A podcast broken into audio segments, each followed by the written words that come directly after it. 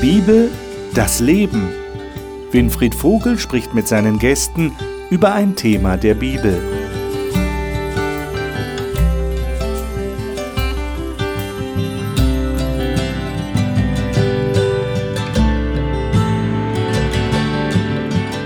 Willkommen zur Fortsetzung des Studiums im letzten Buch der Bibel, der Offenbarung, hier in der Talkrunde zur Bibel im Hope Channel. Herzlich willkommen, dass Sie dabei sind.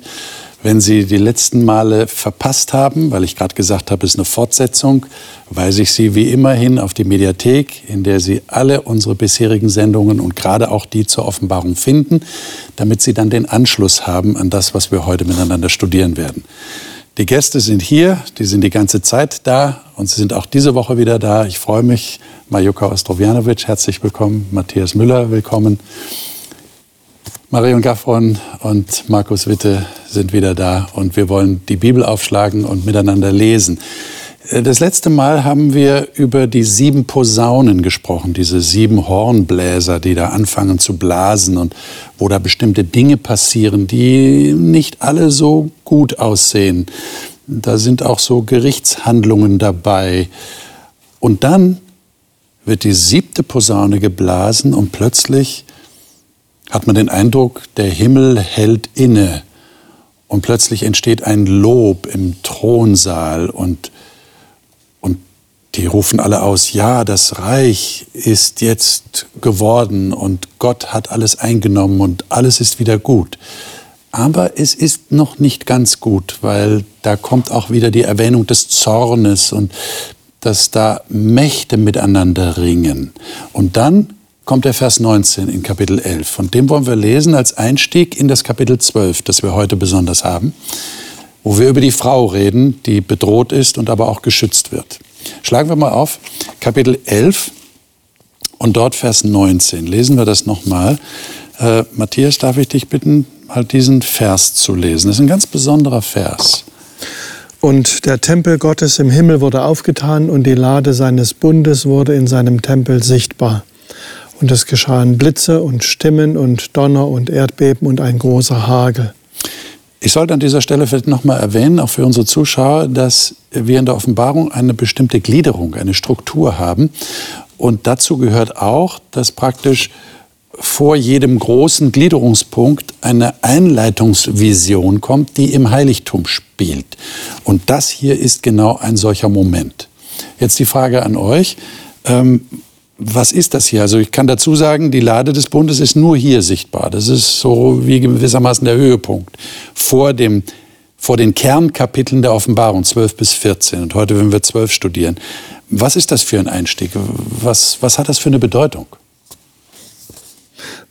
Also ich finde, hier macht Gott die Tür auf, wenn man so will lässt Einblick in die, in die innersten, möchte man fast sagen, intimsten Bereiche, nämlich ganz in das Innerste des Tempels, wie es im alttestamentlichen Tempel ja war.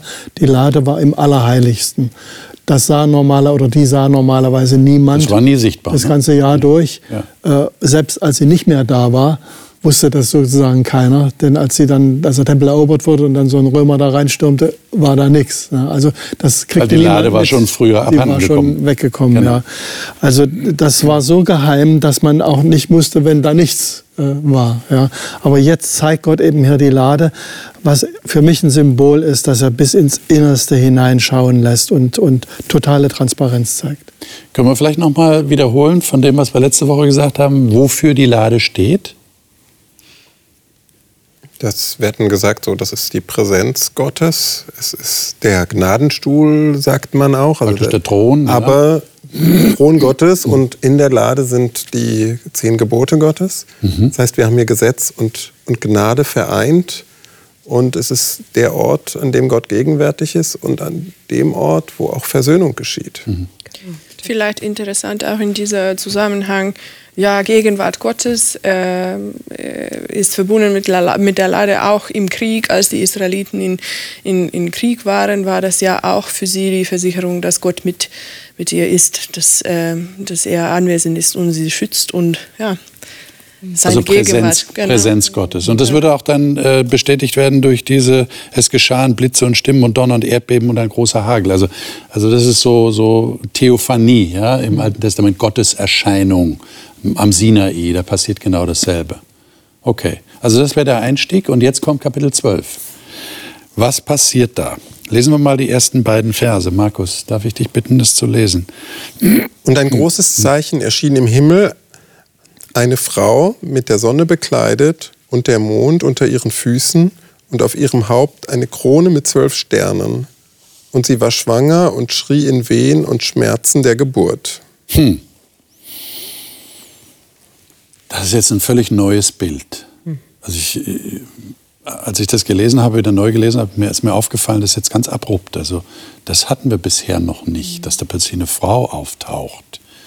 Äh, mit der Sonne bekleidet, der Mond unter ihren Füßen, auf ihrem Haupt eine Krone von zwölf Sternen. Äh, was ist denn das? Wer ist denn das? Haben wir da schon eine Ahnung an der Stelle? Oder müssen wir das einfach mal stehen lassen, weil wir im Moment noch nicht wissen, worum es sich da handelt? Also für mich ist das eine Ahnung, dass es irgendwas sehr umfassend universelles eigentlich ist, diese Frau. Also sie erscheint am Himmel und Sonne und Mond und Sterne haben mit ihr was zu tun. Also es ist jetzt nicht irgendwie nur eine irdische Person, so irgendwie so eine, eine Frau halt, sondern für mich drückt das eben ja was sehr Universelles aus, was, was sich um sie rankt, sage ich jetzt mal so. Mhm. Ja, und sehr symbolträchtig. Also die Sonne, man könnte an die Sonne der Gerechtigkeit denken, die ja im Blick auf Jesus äh, erwähnt wird, oder der Mond unter ihren Füßen. Da gibt es in, in Petrus so einen Text, da heißt das, dieses prophetische Wort ist ein Licht, was an dunklem Ort scheint. Der Mond wäre ja ein Licht, was an dunklem Ort scheint. Könnte man also auch im Blick auf, auf Prophetie deuten hier. Letztendlich aber Frau äh, ist, auch wenn man dann weiterliest, zielt wohl doch auf ein Symbol für Gemeinde. Mhm. Da komme ich auch zu den alttestamentlichen Bildern, wo die Frau ähm, das Volk Gottes ähm, auch symbolisiert in Hosea oder Jesaja. Ähm, und dann die Sterne und, und Mond und Sonne, da, da hat man schon ähm, äh, die Geschichte von Josef und sein Traum auch irgendwie im Blick. Also alttestamentliche Frau 37, Israel genau, vielleicht. Ja, ja, ja. Also das fiel mir auch ein. Die, die, dieser Traum von Josef deutet letztendlich darauf hin, dass es hier Volk Gottes ist. Ja. Zwölf Sterne. Die zwölf, Zwölf Sterne, zwölf Stämme. sofort an die zwölf Ja. Stämme, Genau. also Volk Gottes. Interessant. Jetzt, äh, warum wird so betont, dass sie Geburtswehen und Schmerzen hat? Was könnte das zu bedeuten haben? Also sie ist in Kindsnöten und hatte große Qual bei der Geburt. Könnt ihr das irgendwie deuten? Ich habe mich ehrlich gesagt auch gefragt und bin aber nicht richtig zum Schluss gekommen. Man kann natürlich denken, wenn man jetzt äh, das aufs Neue Testament bezieht, ja, und gleich an Jesus denkt, ja, war nicht so einfach, ähm, ihn auf die Welt zu kriegen, sagen wir mal so. Ja. Ja. Aber es, es klingt sehr dramatisch, überhaupt, wenn man, wenn man das Kapitel, äh, wir werden es ja noch weiterlesen, insgesamt ein sehr dramatisches Kapitel. Es ist eigentlich filmreif. Ja, ja, ja. Ist alles drin. Dann kommen wir dann in den Kampf und hier eben eine Geburt macht sich ja auch im Film immer ganz gut, wenn man so will. Aber ich glaube, es hat ja doch noch ein bisschen mehr zu sagen als nur Filmreife. Also ich habe mir auch vorgestellt, wenn das jetzt ein Film wäre, dann würde jetzt so der Fokus auf die Geburt gerichtet sein. Ja. Dass da Not ist, dass da Schmerz ist, das wissen wir schon vom Anfang der Welt. Nicht? Nach dem Sündenfall hat Gott gesagt äh, der Frau Eva, du wirst in Schmerzen gebären. Also das ist ein Normalzustand bei Geburten. Ähm, also hier würde ich sagen, ist der Fokus irgendwie drauf. Aber wie geht es jetzt weiter? Äh, Verse 3 bis 6. Äh, Marjuka, vielleicht kannst du das mal lesen. Du hast die Elberfelder, richtig? Genau. Und es erschien ein anderes Zeichen im Himmel. Und siehe, ein großer feuerroter Drache, der sieben Köpfe und zehn Hörner und auf seinen Köpfen sieben Diademe hatte. Und sein Schwanz zieht den dritten Teil der Sterne des Himmels fort, und er warf sie auf die Erde. Und der Drache stand vor der Frau, die im Begriff war, zu gebären, um, wenn sie geboren hätte, ihr Kind zu verschlingen. Und sie gebar einen Sohn, ein männliches Kind, der alle Nationen hüten soll mit eisernem Stab. Und ihr Kind wurde entrückt zu Gott und zu seinem Thron. Und die Frau floh in die Wüste, wo sie eine von Gott bereitete Stätte hat, damit man sie dort ernähre 1260 Tage. Mhm. Äh, fairerweise müssen wir gleich auch für unsere Zuschauer sagen, äh, der Drache wird definiert in demselben Kapitel. Mhm. Ja, aber wir haben jetzt noch nicht den Vers 9 gelesen, aber den müssten wir dazu lesen. Mhm. Markus, kannst du den mal dazu lesen? Dann haben wir gleich die Information. Und so wurde der große Drache niedergeworfen, die alte Schlange, genannt Teufel und der Satan, der den ganzen Erdkreis verführt. Er wurde auf die Erde hinabgeworfen und seine Engel wurden mit ihm hinabgeworfen. Okay, also wir wissen jetzt, wer der Drache ist. Wir haben auch äh, gesagt, wer die Frau aller Wahrscheinlichkeit nach ist. Und wer ist der Sohn? Oder ergibt sich das jetzt schon von allein? Naja, quasi, weil wenn ich quasi. hier lese, ihr Kind wurde entrückt zu Gott und zu seinem Thron mhm. und dann äh, wird ja auch nochmal erwähnt, dass er die Völker weiden soll. Wo ist denn das? Ja, Vers 5. Genau, Vers 5. Ähm, das ist ja ein deutlicher alttestamentlicher Bezug auf diesen allgemein anerkannten Psalm 2, wo alle sagen, das ist ein messianischer Psalm, der auf den kommenden Messias, okay. Jesus, hinweist. Gut. Damit ist es eigentlich geklärt. Okay. Gut. Genau, und auch, auch äh, der Gedanke aus 1. Mose 3, äh, Vers 15, äh, mit einem Nachkommen, äh, die irgendwie mit dieser Verheißung zu tun hat. Äh, wer wird dann äh, die Welt von der Sünde erlösen? und, mhm. ja. Also das ist jetzt praktisch eine Fortsetzung, könnte man sagen, von 1. Mose 3 oder eine Erfüllung, besser gesagt.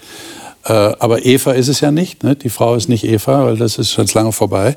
Aber es ist eine Erfüllung dessen, was da vorher gesagt wurde. Es kommt ist schon, schon sehr ähnlich zu die Eva und ihrer ähnlich. Hoffnung, ja, dass genau. sie ja letztendlich ja. schon bei ihren eigenen Kindern gehofft hatte, dass äh, ja. der Erlöser da ist. Ja. Mhm. Äh, inwiefern hilft euch diese Darstellung, die wir jetzt gerade gelesen haben? Wir haben also diese drei äh, Personen, kann man jetzt mal sagen, diese drei äh, Protagonisten. Wir haben den Drachen, wir haben die Frau, wir haben den Sohn.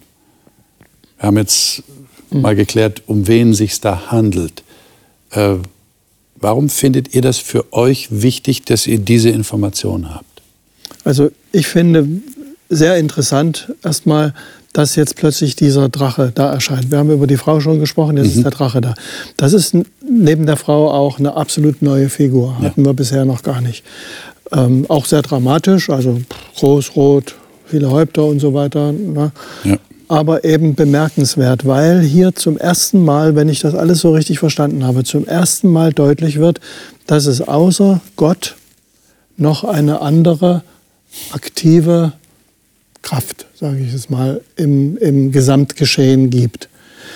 Ähm, und ich finde, das ist eine wichtige Information oder eine wichtige Erkenntnis, weil das hilft, Dinge auf der Welt besser einzuordnen, als wenn man rangeht und sagt, was ist denn das für ein Gott, der alles das und das und jenes so geschehen Bleibt dann abstrakt, das ja. Leid und so. Das ist dann irgendwie ja, weg und man, man versteht es einfach nicht. Mhm. Wenn man aber sich klar macht, dass hier noch eine andere, äh, mir fällt immer das englische Wort Agency, also ein, ein anderer andere Macht eben, eben da ist, die auch mitspielt und, und versucht, irgendwas zu erreichen, erklären sich Dinge besser. Mhm. Man bekommt so irgendein ein bisschen so einen Blick hinter der Kulisse, was da dann wirklich passiert ist. Mhm. Äh, man kennt ja die Geschichte mit, mit, mit Jesus und sein, seinen Tod und so weiter, aber warum? Mhm. und da ist genau diese andere Macht. Mhm. Ich finde es auch, also bei mir klingt hier, wo es, wo es da heißt, äh, der Drache stellt sich vor die Frau, denn er wollte ihr Kind verschlingen, sobald es geboren war. Also da kommt bei mir so die, die Weihnachtsgeschichte ins Gedächtnis. Ja, mit was, dem Kindermord, ja. Mit dem mhm. Kindermord. Mhm. Und, und es gibt so viele Versuche oder, oder, oder Situationen in der Geschichte, so allein um, um Jesu Kindheit, die ja dramatisch waren, die lebensgefährdend waren, wo irgendwie hier macht es auf einmal Sinn, hey, da gibt es jemanden, der will tatsächlich nicht, dass Jesus auf der Erde ist und ähm, das verfolgt, was, was er plant. Und, und, es war ja nicht nur der physische, die physische Gefahr für ihn. Nicht? Genau. Wenn man die Versuchung denkt in der Wüste. Ja. Genau, es geht da ja durch sein um, Leben um noch weitere so Dimensionen. Ja, um und, genau. und fast ein bisschen, wie soll ich denn das sagen, Wettbewerb Wettkampf, weil wenn ich hier lese, der, bei dem Drachen, er hat sieben Häupter, zehn Hörner und dann diese sieben Kronen oder Diademe da auf, auf seinen Häuptern.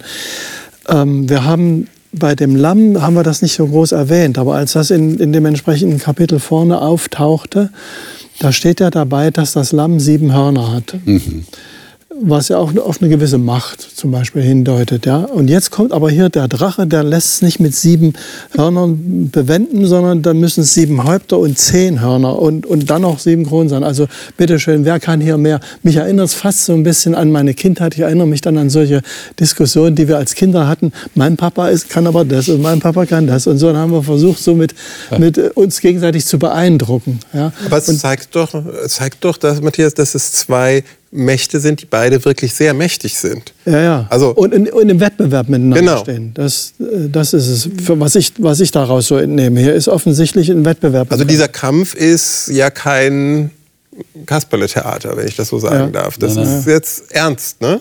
Es scheint sehr ernst zu sein, ja. Und es geht nicht nur um das Kind, äh, sondern die, die Frau muss auch fliehen mhm. irgendwie von dieser Drache. Also es hat mhm. auch irgendwie, wenn das Gottes Volk ist, dann hat es auch etwas mit den Menschen zu tun oder sie sind auch irgendwie da äh, in dieser in diese Geschichte mhm. drinnen. Mich hat noch der Schwanz beschäftigt, äh, ganz kurz vielleicht, ja. ähm, weil da gibt es im, im Jesaja Kapitel 9 gibt so einen Text, wo dann die falschen Propheten mit dem Schwanz identifiziert werden, hm. also die Lügen äh, verbreiten, die, da ist es, das ist der Schwanz. Ähm, und das passt hier wohl auch ganz gut, weil wir haben hier eine Macht, äh, die gegen Christus arbeitet und offensichtlich mit unlauteren Mitteln, würde ich mal so sagen. Das wäre für mich so eine Deutung für diesen Schwanz, der eben dann äh, und das Interessante ist ja auch in Jesaja Kapitel 14 wird ja auch Satan identifiziert, der sich so erhoben hat. Es geht mhm. einfach immer nur darum, dass er alles für sich haben will. Und das ist absolutes Kontrastprogramm zu dem, wie Gott ist. Ja. Lesen wir mal ab Vers 7 jetzt. Ähm, also wir haben jetzt festgestellt, da ist eine Auseinandersetzung, die stattfindet. Ähm, die Frau wird jetzt bewahrt, sie wird geschützt, sie wird an einen Ort gebracht in der Wüste. Interessante Formulierung hier. Und jetzt mal ab Vers 7. Was wird da gesagt? Von 7 bis 12, diesen Abschnitt. Äh, Marion, wir hören uns das mal in der Hoffnung für alle an. Dann brach im Himmel ein Kampf aus. Michael und seine Engel griffen den Drachen an. Der Drache schlug mit seinem Heer von Engeln zurück, doch er verlor den Kampf und durfte nicht länger im Himmel bleiben. Der große Drache ist niemand anders als der Teufel oder Satan, der als listige Schlange schon immer die ganze Welt zum Bösen verführt hat. Er wurde mit allen seinen Engeln aus dem Himmel auf die Erde hinuntergestürzt.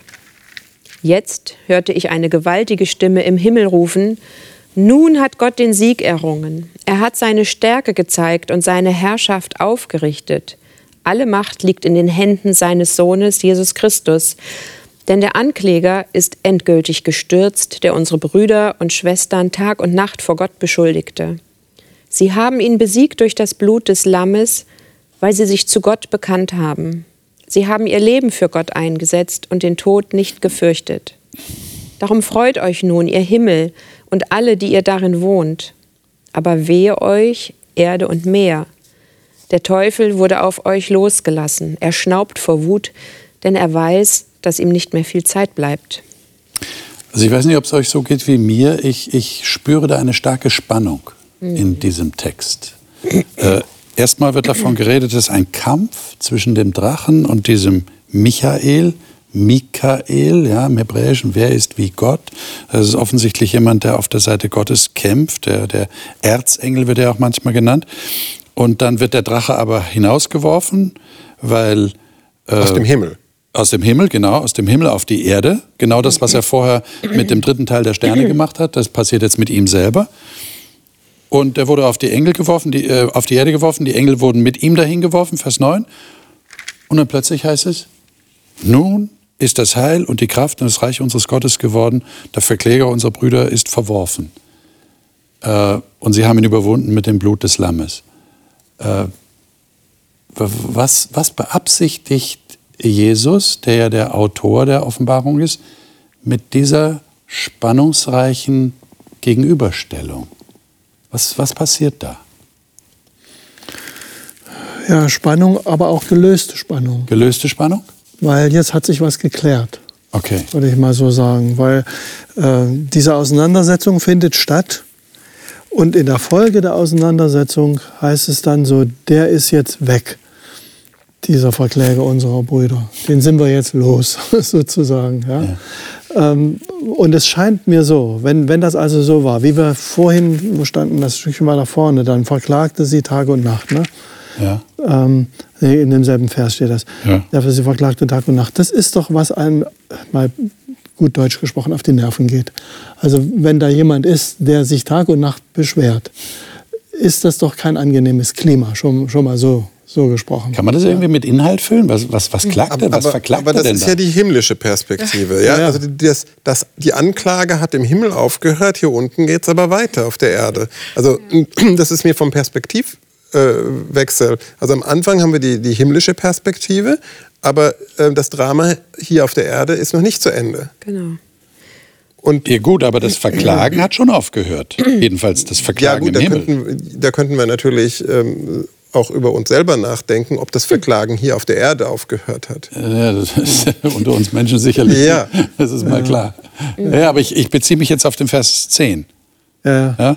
Der Verkläger unserer Brüder ist verworfen, der sie verklagte, das ist Vergangenheitsform, der sie verklagte Vor Gott. Vor unserem Gott. Vor uns, genau, das ist Ja. der Punkt. Aber ich meine, also offensichtlich hat er keinen Zugang zu Gott mehr. wenn wir mal das noch ist mein Eindruck. kurz im Himmel bleiben, äh, finde ich es eben krass, dass eben hier jemand ist, der sich dort ständig beklagt, Tag und Nacht heißt es ja.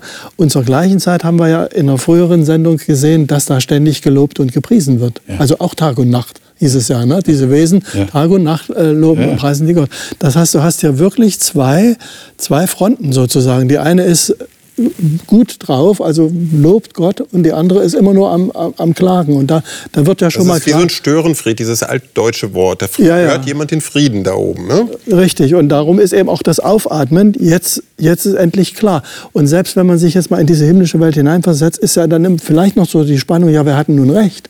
Ja, hat er vielleicht am Ende recht, was er da so vorbringt? Ist das Lob hier richtig?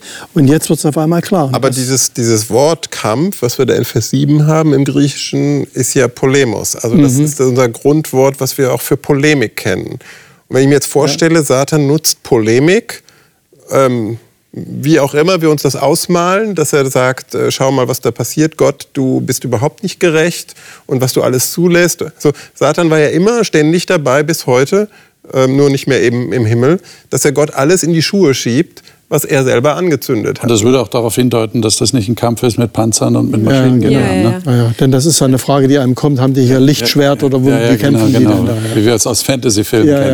ja. Nee, nee, nee, das ist ein anderer Kampf auf der geistigen Ebene.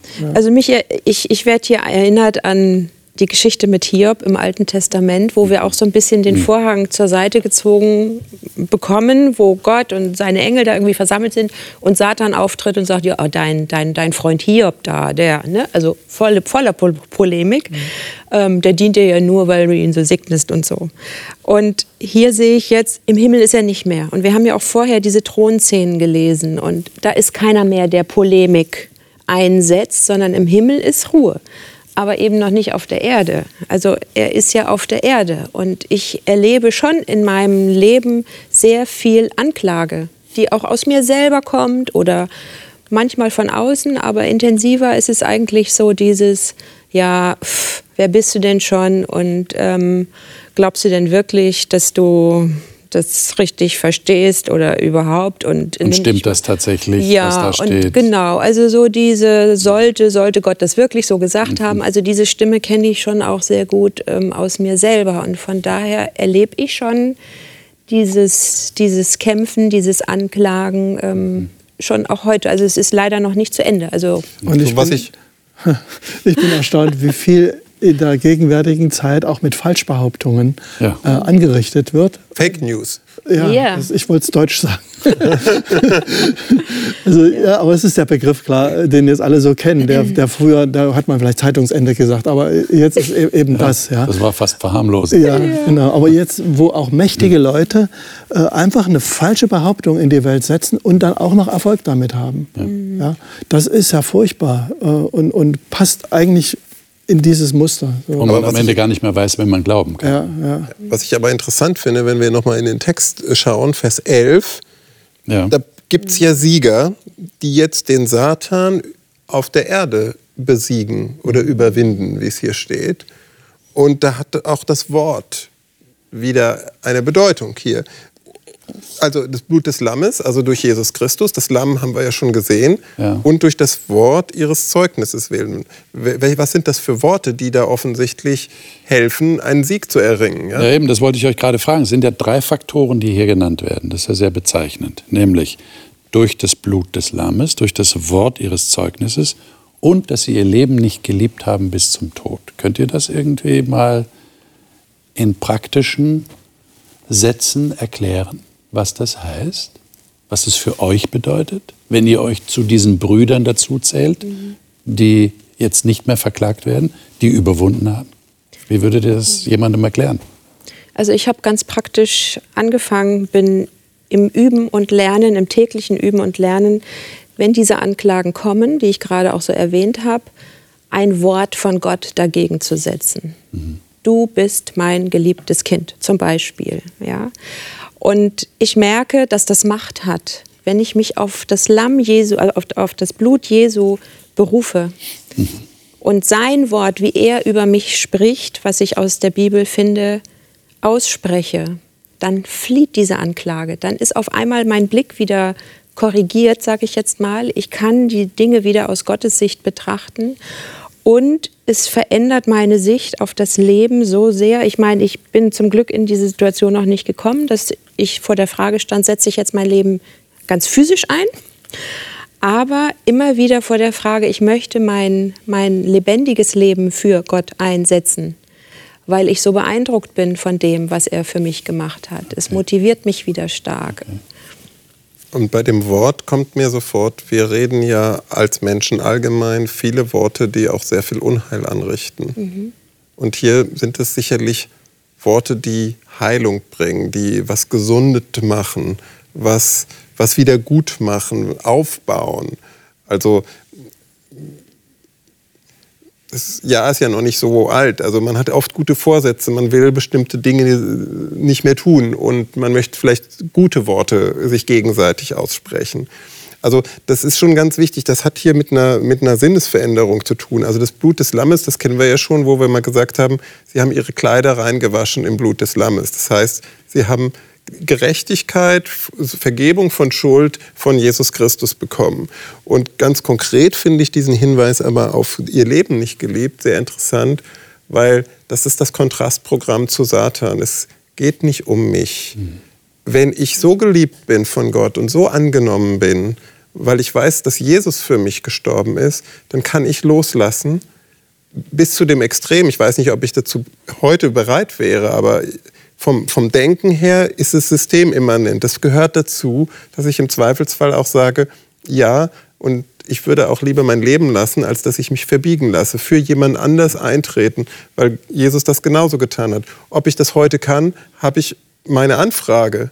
Aber das ist gemeint hier im Text. Und es gab ja zu allen Zeiten, auch in der Kirchengeschichte, viele Menschen, die das getan haben. Aber dann muss ich wirklich wissen, dass das genau das Einzige ist, was mich rettet, wenn ich tatsächlich bereit bin, auch sogar dafür zu sterben. Und ich meine, wir gehen jetzt mal davon aus, dass es tatsächlich so gemeint und ist nicht nur Symbolsprache, äh, sondern äh, ja, Blut des Lammes ist ja eine gewisse Symbolsprache, aber wir wissen, was darunter zu verstehen ist. Nämlich, da hat sich das Lamm geopfert. Und jetzt geht es um Aber wir, ja, wir, Leben bis zum Tod. Wir- wir das kennen ist schon das- eine Entscheidung. Ne? Also ich habe mit, dem- mit dem Arzt, mit dem Notfallmediziner gesprochen, Ja. der mir gesagt hat, Markus, was ich da in der Notaufnahme erlebe, wo wenn es um Kinder und Eltern geht, wo Eltern sagen, ich würde sofort, wenn ich mein Leben jetzt niederlege, aber dass mein Kind am Leben bleibt. Und das zeigt mir doch, dass, dass Gott etwas Göttliches in uns hineingelegt hat, dass wir bereit sind, für jemand anders auch unser Leben zu geben. Jetzt bei Eltern und Kindern ist uns das vielleicht sehr, sehr konkret, sehr fassbar und auch, auch, auch wo es uns ums physische Leben geht. Aber wenn es da schon geht, wie viel mehr dann, wenn Gott seine Liebe in uns hineinlegt? Jetzt steht ja hier, äh, Sie haben ihn überwunden. Aber ihr habt sicherlich auch registriert, dass am Ende von Kapitel 12 steht, der Teufel kommt zu euch hinab und hat einen großen Zorn und weiß, dass er wenig Zeit hat. Das heißt mit anderen Worten, es ist noch nicht vorbei. Genau. Also äh, so ein bisschen ist so, so äh, kalte und warme Dusche hier, nicht? Also Mhm. einmal heißt es hier, nun ist das Heil, die Kraft des Reiches unseres Gottes geworden, der Verkläger unserer Brüder ist verworfen. Und im nächsten Atemzug heißt es, aber er weiß, dass er wenig Zeit hat und er ist immer noch da. Und jetzt geht es nämlich weiter. Lesen wir mal die Verse 13 bis äh, 17. Weil der Vers 18, kann man gleich sagen, gehört eigentlich schon zum Kapitel 13 dazu. Verse 13 bis 17. Wer mag das mal lesen? Matthias. Und als der Drache sah, dass er auf die Erde geworfen war, verfolgte er die Frau, die den Knaben geboren hatte. Und es wurden der Frau gegeben die zwei Flügel des großen Adlers, dass sie in die Wüste flöge an ihren Ort, wo sie ernährt werden sollte, eine Zeit und zwei Zeiten und eine halbe Zeit fern von dem Angesicht der Schlange. Und die Schlange stieß aus ihrem Rachen Wasser aus wie einen Strom hinter der Frau her, um sie zu ersäufen. Aber die Erde half der Frau und tat ihren Mund auf und verschlang den Strom, den der Drache ausstieß aus seinem Rachen. Und der Drache wurde zornig über die Frau und ging hin, zu kämpfen gegen die übrigen von ihrem Geschlecht, die Gottes Gebote halten und haben das Zeugnis Jesu. Also für mich entsteht da der Eindruck, dem Drachen ist etwas sehr, sehr wichtig. Oh ja. Nämlich, dass dieses Kind nicht am Leben bleibt, beziehungsweise nicht seine Wirkung entfalten kann. Äh, der hört nicht auf. Der hört nicht auf. Und er scheint auch einen gewissen Erfolg zu haben, hat man den Eindruck. Aber die Frau wird geschützt. Also hier kommen wir wieder das Pardon zu Vers 6. Nicht? Ähm, hier sind es jetzt äh, dreieinhalb Zeiten, sind vergleichbar mit den 1260 Tagen. Wenn wir 360 Tage für ein Jahr nehmen, wie das damals üblich war, dann kommen wir genau auf dieselbe Zeit, wenn diese dreieinhalb Zeiten tatsächlich dreieinhalb Jahre sind. Aber da gibt es ja auch Anhaltspunkte, auch schon im Daniel. Jetzt, äh, was passiert hier eigentlich? Also es fällt mir schwer, mich in das Böse reinzudenken, so Okay. richtig böse. Ja. Aber wenn ich irgendwelche schrecklichen Geschichten, also äh, Tatsachenberichte lese, dann gibt es eine abartige Perversion, auch im Krieg oder im Terror oder wo man sich das vorstellt, dass man versucht, den Schwächsten anzugreifen, um jemand anders dahinter zu treffen. Und so kommt mir das hier vor. Also ähm, da, da Satan da oben jetzt nichts mehr anrichten kann und die, die im Himmel sind, da kann er nichts mehr tun, versucht er halt da, wo er weiß, dass Gott seine Liebe, seine besondere Aufmerksamkeit hier denjenigen gibt, dass er die versucht, möglichst brutal zu attackieren. Aber da heißt es ja auch schon, sie haben ihn überwunden. Also sagen wir mal, die Niederlage von dem Drachen ist doppelt schon klar. Der eine, eine Mal im Himmel besiegt, rausgeworfen und dann sie haben ihn, also die Nachfolger von Jesus haben ihn überwunden durch das Lammesblut. Also das heißt, da ist die doppelte Niederlage da und das würde eigentlich reichen, sagen, komm mal, zweimal jetzt Niederlage ist jetzt mal genug. Ähm, mir fallen, weil du die Tatsachenberichte erwähnst, mir fällt da so das, das sogenannte Dritte Reich ein.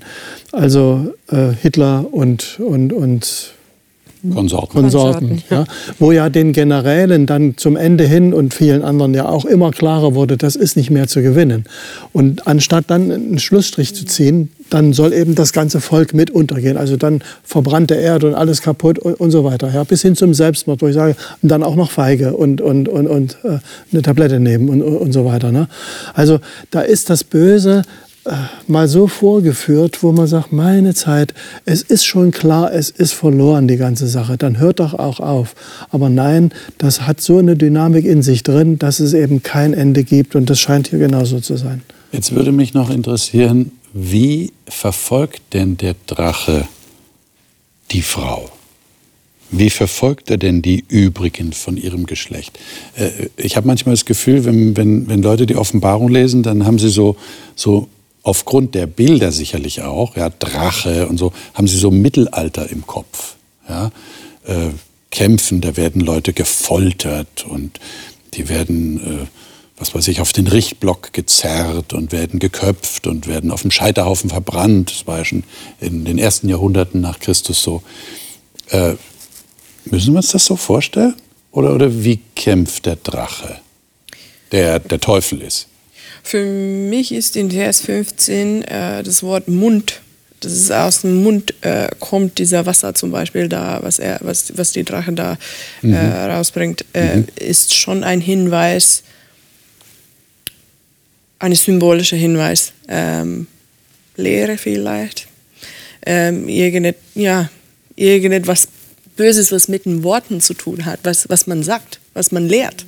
Mhm. Also ich glaube, dass es vielschichtig ist. Ähm, also ich verstehe das schon auch, also wenn ich den Fernseher anmache, verstehe ich das auch rein mittelalterlich physikalisch. Weil das, was heute passiert, also ich habe kürzlich gehört, dass es noch nie so viel Christenverfolgung gab durch alle Jahrhunderte wie aktuell. Und da werden Menschen geköpft und gefoltert. Und ich weiß nicht, das will ich alles, irgendwie kann ich das ganz schlecht verarbeiten. Mhm. Ähm, aber eben auch diese andere Dimension, ja, weil ähm, wir haben ja schon gesehen, dass der Kampf kein nicht unbedingt ein physischer ist, sondern eben auch auf einer anderen Ebene. Und das hat mit Worten zu tun, das hat mit Verdrehen zu tun, mit, mit Polemik, mit, mit Denken. Polemik, ja. Genau. Genau, also das, ähm, glaube ich, ist ganz vielschichtig, wie er versucht, das zu untergraben, dieses, ja, das, was die Frau und ihre Nachkommen. Also ihr würdet sagen, das passiert auf verschiedenen mhm. Ebenen. Es kann hingehen bis zum physischen Tod oder physischer Bedrängnis, aber, aber ja, es ist mehr, eine höhere. Das ist ja im Vers 11 direkt erwähnt, haben wir ja gesagt. Äh, die haben ihr Leben nicht geliebt bis ja, genau. Genau. Und das ist ja nicht aus Spaß, ja, sondern das ja. hat ja Gründe, dass ja. das so weit kommt. Aber das ist sicher Teil des Pakets. Und, und, und Vers 17 gibt ja nochmal den, den, den Hinweis, Krieg zu führen mit den übrigen von ihrem Samen, also mit der nächsten Generation ja. oder nächsten Generation. Er lässt nicht los. Er lässt nicht los. Jede Generation ja. hat wieder, die da übrig bleibt, ihre, ihre, ihren Kampf zu tragen. Das würde ja auch darauf hindeuten, dass er äh, nicht verlieren möchte. Also er, er möchte auf jeden Fall noch gewinnen. Nur die Frage ist, was hat er noch zu gewinnen? Was ja? hat er noch zu gewinnen? Und das kann natürlich sein, es heißt ja hier, er hat einen großen Zorn, vielleicht weil er überwunden wurde und er weiß, dass er wenig Zeit hat. Aber das wäre das, was du gerade gesagt hast aus dem Dritten Reich. Man will noch so viele Leute wie möglich ins Verderben bringen, weil das irgendwie noch eine Art Rechtfertigung ist dafür, dass man ja doch irgendwie Recht hatte. Und die anderen sollen nicht ein Glück haben, das ich nicht hatte. Und für die, für die Gesamtschau, finde ich, ist es eben auch wichtig, dass man es immer wieder klar macht. Wieso ist denn so viel Unruhe bei, bei, so viel Vernunft eigentlich. Ich meine, wir, wir leben in unserer Zeit heute, wo kaum jemals so viel gewusst wurde, wie wir heutzutage wissen. Äh, in alle Bereiche hinein dringt die Forschung und so fort. Wir stehen auf einem Niveau, wo man sagt, das kann doch wohl nicht wahr sein, dass wir auf der anderen Seite dann zu der Art ja, schon begrifflich mittelalterlichen Methoden äh, kommen und Menschen so misshandeln und äh, vernichten und uns gegenseitig so viel antun. An für sich könnte die Welt auf einem Niveau sein, wo man sagt, das ist ja ein Traum. Ja. Und trotzdem sind wir an einer Stelle, da stehst du wieder kurz vor dem Krieg und da werden die Atomwaffen wieder äh, aktiviert und, und weiß ich was. Ja. Also das sind so Sachen, wo man, wo man sagt, das ist mit Vernunft nicht mehr wirklich zu erklären. Jetzt lasst uns zum Schluss noch darüber reden, wie sich diese Leute, die werden hier die übrigen von ihrem Geschlecht genannt, wie die sich schützen können. Da sind zwei Dinge erwähnt hier. Gottes Gebote halten und das Zeugnis Jesu haben. Äh, wie sieht denn das praktisch aus? Ich meine, da seid ihr auf der sicheren, sind, sind wir alle auf der sicheren Seite. Wir halten nicht die Gebote Gottes, oder? Also wenn wir die Bergpredigt lesen, dann ist äh, uns ja von Jesus selbst erstmal ein sehr hoher Maßstab äh, geführt. Da kann man nicht einfach sagen, ich halte sie. Okay. Und, und Paulus beispielsweise im Römerbrief ähm, führt uns ja auf, auf das Leben im Heiligen Geist. Und die, die der Geist treibt, die sind Gottes Kinder. Und so verstehe ich das auch. Also das Zeugnis Jesu Christi zu haben, hat etwas mit dem Heiligen Geist zu tun. Also es steht ja auch nicht, dass, dass sie das schützt. Ja, du sagtest gerade, das ja. würde sie schützen. Mhm. Es steht hier, sie sind beschrieben. Um welche Menschen okay. handelt es sich hier? Okay. Es sind die Menschen, die nach Gottes Geboten leben und zu Jesus bekennen. also wird einfach gesagt, er bekämpft sie, obwohl das genau die Leute sind, die sich so verhalten. Ja, ja. Aber es ist nicht unbedingt ein Schutz davor, dass sie angegriffen werden. Genau. Sie werden trotzdem angegriffen. Ja, Schutz haben sie aber. Schutz haben sie. Äh, das, das haben wir schon früher gelesen, in, in Vers 14 zum Beispiel, wo wir dieses Bild haben von der Frau, äh, die, die dann in die Wüste äh, fliegt mit den zwei äh, Und die ernährt wird, Flügeln ne? genau, und ernährt wird, äh, was irgendwie dem Bild äh, von, von Israeliten, aus, als, sie, als sie aus Ägypten kommen und in die Wüste sind und mit Manna ernährt äh, sind und so, die, diesem Bild irgendwie weckt. Und, und ich finde, der Gedanke ist wichtig, auch wenn das so grimmig ist und irgendwie äh, der Wut von der Drache ist, ist richtig groß, aber gleichzeitig ähm, gibt es Schutz ähm, auch für diese, für diese Menschen, die, die damit irgendwie leben müssen. Und, und Gott, Gott bietet es an. Es gibt, es gibt doch Ernährung.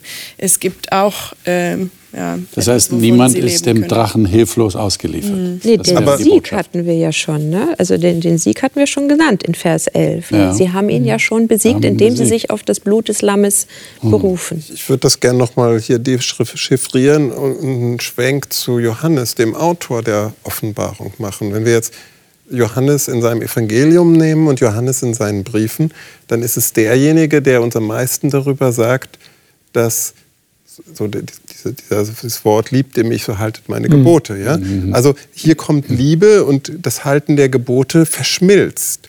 Also das geht nicht um ein formales Abhaken von Geboten, sondern es geht darum, so sehr mit Jesus Christus verbunden zu sein, dass automatisch er in mir lebt und ich das tun will, automatisch, was er auch will. Also da kommt es zu einer gewissen Kongruenz. Und Johannes ist ja genau der Autor, der am meisten darauf hinweist in der ganzen Bibel. So verstehe ich das. Okay. Und da geht es also vielleicht um eine, um eine Lebensart oder Lebenshaltung, könnte man vielleicht sagen. Ne? Gerade auch durch dieses Haben das Zeugnis Jesu. Das ist ja, Jesus bescheinigt quasi in diesem Zeugnis, du bist so wie ich. Das, so, so verstehe ich das jetzt hier mal. Ja? Das ist also diese, diese Gottähnlichkeit oder Jesus-Ähnlichkeit. Ganz im Gegensatz zu dem von dem Drachen wieder, da sind wir wieder in, in diesem Bild. Ne? Er, er opfert sich auf, das wäre ja dann auch ein Beispiel für, für seine Nachfolger. Ich setze mich für die anderen ein, ich bin wohlwollend anderen gegenüber und als Gegenpart hast du einen, der versucht zu verschlingen und zu vernichten. Und dann ist eben die Frage, zu welcher Seite möchtest du denn gehören? Wie, wie möchtest du denn sein? Ja. Das, das finde ich, Was ich auch noch interessant finde, Gesetz und Propheten kennen wir ja auch so. Damit wird oft so das Alte Testament beschrieben. Gesetz und Propheten. Und, und es gibt ja auch einen Text in der Offenbarung, der das Zeugnis Jesu Christi noch ein bisschen weiter unterfüttert. Ich glaube, es ist Kapitel 19, ähm, wo, man, wo man dann mal nachschauen kann, was bedeutet das eigentlich. Also Gesetz und Propheten ist, ist, ist ein oft entstehender Begriff. Und, und man hat hier Gebote, also eigentlich das Gesetz, die Bücher Mose und Prophetie, äh, das prophetische Wort, was hier spricht. Und es scheint wohl auch ein Schutz für diese Leute zu sein. Und es könnte tatsächlich sein, dass diese Leute besonders angegriffen werden. Also die, die sich wirklich nach Jesus ausrichten und nach dem, was Gott will, dass die besonders im Fokus dieses Drachen sind. Aber, so habe ich euch verstanden, sie brauchen keine Angst haben. Liebe Zuschauer, sie brauchen auch keine Angst haben. Ich weiß nicht, ob Sie Angst haben. Äh, Vielleicht sind Sie ganz gelassen und ganz ruhig. Aber wenn man die Offenbarung liest, dann kann man schon auf die Idee kommen, naja, ähm, muss ich Angst haben vor diesem Teufel, der da so angreifen will, der gewinnen will, der ja eigentlich schon besiegt ist, aber der weiß, dass er wenig Zeit hat und deshalb immer noch versucht, irgendwas rauszuholen für sich. Wir haben heute gemerkt, da ist tatsächlich etwas hinter den Kulissen, das sich abspielt, das aber nicht nur hinter den Kulissen ist, sondern das Auswirkungen hat auch auf unser Leben. Aber die, die hoffnungsvolle Botschaft, und die wollen wir auf jeden Fall mitnehmen aus diesem Kapitel, ist die, der Sieg ist schon da. Der Sieg ist schon da durch das Lamm, das sein Blut vergossen hat für jeden von uns. Und es geht eigentlich nur noch darum, das anzunehmen und das zu bezeugen, anderen zu bezeugen und so entschieden zu sein, dass, ja, dass wir sogar bereit wären, unser Leben dafür zu geben. Das bedeutet wirklich, ich habe mich entschieden für diesen Jesus. Der Drache gibt nicht auf. Das nächste Mal werden wir sehen in Kapitel 13, Sie können das schon im Voraus lesen, wenn Sie möchten, dass dieser Drache wirklich nicht aufgibt. Und der hat seine Agenten, der hat seine Verbündeten, die von ihm ausgehen und ausgesandt werden, um es wirklich den Menschen auf dieser Erde besonders schwer zu machen, den Gott zu finden, um den es eigentlich geht. Ich hoffe, Sie sind nächste Woche wieder dabei. Wir werden wieder hier sein. Freuen uns, wenn Sie dann da sind. Alles Gute Ihnen.